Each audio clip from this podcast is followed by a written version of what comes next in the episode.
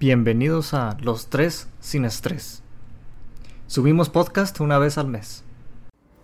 ¿Qué tal amigos? Bienvenidos a nuestro canal de Los Tres Sin Estrés. Hoy hablaremos de los videojuegos. Yo soy Eduardo y voy a entrevistar al invitado Muriel. Muy bien Muriel, cuéntanos, ¿cuál es tu videojuego favorito de todos los tiempos y por qué? Bueno, eh, mi favorito de todos los tiempos yo diría que es Doom Eternal y esto es porque simplemente fue un juego que desde que yo vi que se empezó a promocionar, pues me llamó mucho la atención el cómo revolucionaron, el cómo se jugaba, cuál era el gameplay en sí del Doom, porque pues era un shooter cualquiera. Sin embargo, ellos pues añadieron muchas mecánicas que me cautivaron bastante. Además, pues yo no suelo ser una persona que le gusten videojuegos fáciles. Normalmente prefiero difíciles y sí, sí es bastante difícil. Yo, yo empecé viendo, pues vaya, normalmente pues así con juegos fáciles, pero realmente mientras más fui creciendo me empezó a cultivar más ese tipo de, pues de juegos difíciles precisamente por lo mismo, porque me retan, me, me hacen, ¿cómo le diría? Me hacen sentir que sí se puede algo, que no es nada más estar viendo una pantalla presionando lo que sí cualquier botón. Me hacen pensar, me hacen reaccionar, me hacen desarrollar habilidades o incluso a veces hasta pensar en soluciones que van un poquito más allá de lo que cualquiera diría, ah, pues es así de fácil y pues a veces no es así de fácil. Muy bien, por lo visto te quitan muy bien el estrés. Y bueno, cuéntanos, además en tu experiencia, amplia experiencia por cierto, ¿cuál es el videojuego que te ha hecho sentir una inmersión más completa y por qué? Mm, tendría que ser Hellblade Senua Sacrifice.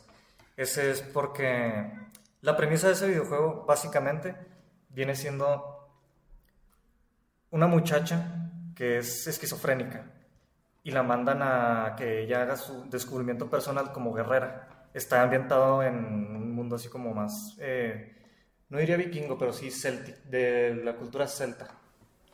Entonces, ese videojuego fue desarrollado con la mentalidad de demostrar cómo es una persona que vive con esquizofrenia y lo logran muy bien.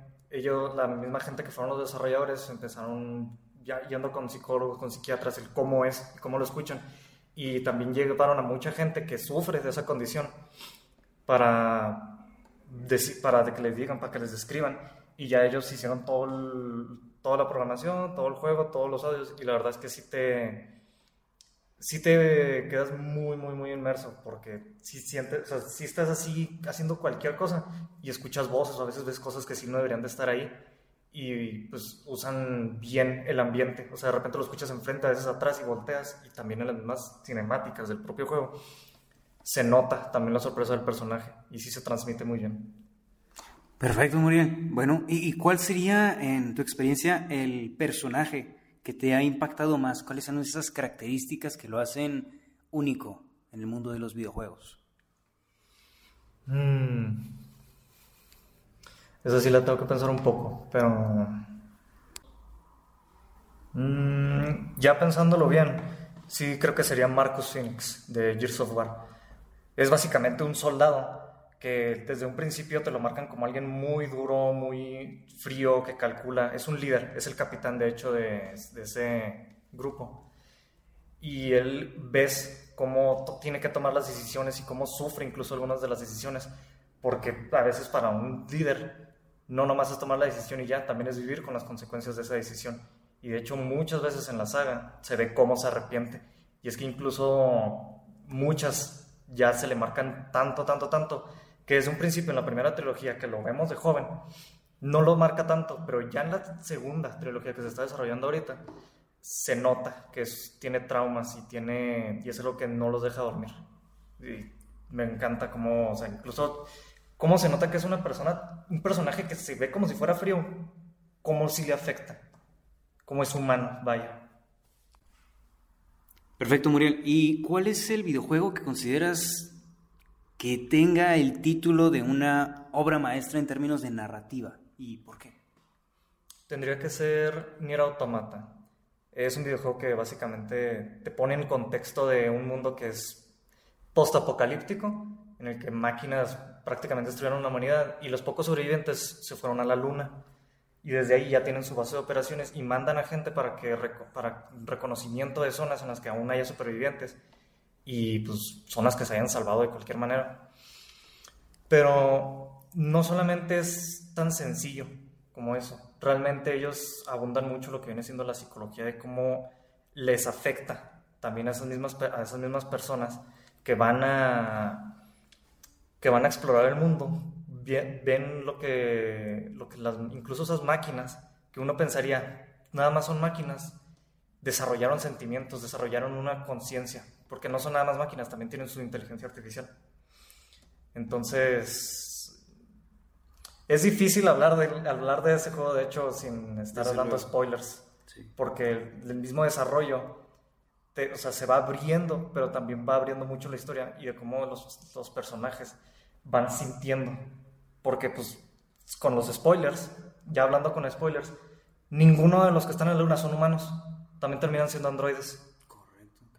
Entonces sí les impacta y de hecho también como cuando terminas el juego y dices, ah, a lo mejor el, otro día le vuelvo a echar otra partida o algo así, pues realmente nada más vas a la mitad. Te ponen los créditos, pero realmente es, es, la mitad y toda continúa la historia y te ponen a un androide que es desertor, de hecho. Pero lo que es más muy interesante es básicamente cómo, cómo lo llevan a cabo. Ok, y bueno, estaría, estaría faltándonos algo si no hiciéramos la siguiente pregunta, estando aquí en el programa de los tres y estrés. ¿Cuál es el videojuego que más te ha hecho reír? ¿Qué, qué, es ese tono de picardía que le ha dado un nuevo aire a tu vida? Mm, probablemente haya sido Minecraft. por, o sea, más que nada, no por en sí el juego en sí, pero más que nada por las situaciones que se dan con algunos amigos. Porque pues al ser un juego tan creativo y tan abierto, literal puedes hacer cualquier cosa.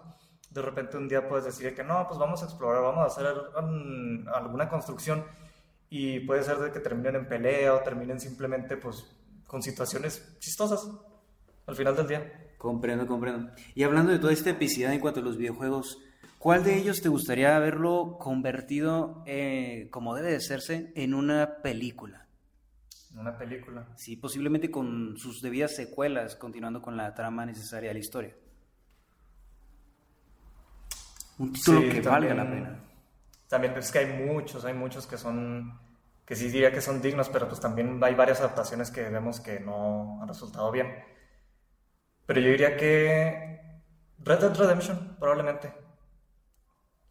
Tiene, tiene mucho, mucho jugo esas, los dos juegos las historias de Arthur Morgan, que era, si mal no recuerdo, el primero o el segundo, no me acuerdo mucho, pero sí, aparte de que son muy extensas, quedarían para varias sagas, pues son interesantes. ¿Consideras que tiene una estructura suficientemente sólida como para hacer una película? Sí, no, sí, totalmente. Son, de hecho, o sea, la, pura narrativa del segundo juego, de, la, de Red Dead Redemption, son unas 60, 70 horas, la pura narrativa, entonces creo que sí hay bastante. Claro que pues como las adaptaciones de libro a película, va a haber cosas que van a quedar ahí al aire o que no, igual y no se les va a tomar tanta importancia, pero sí tiene suficiente.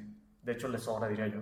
Muy bien. Perfecto, Muriel. Con eso terminamos esta cápsula de los tres sin estrés. Muchas gracias por tu participación.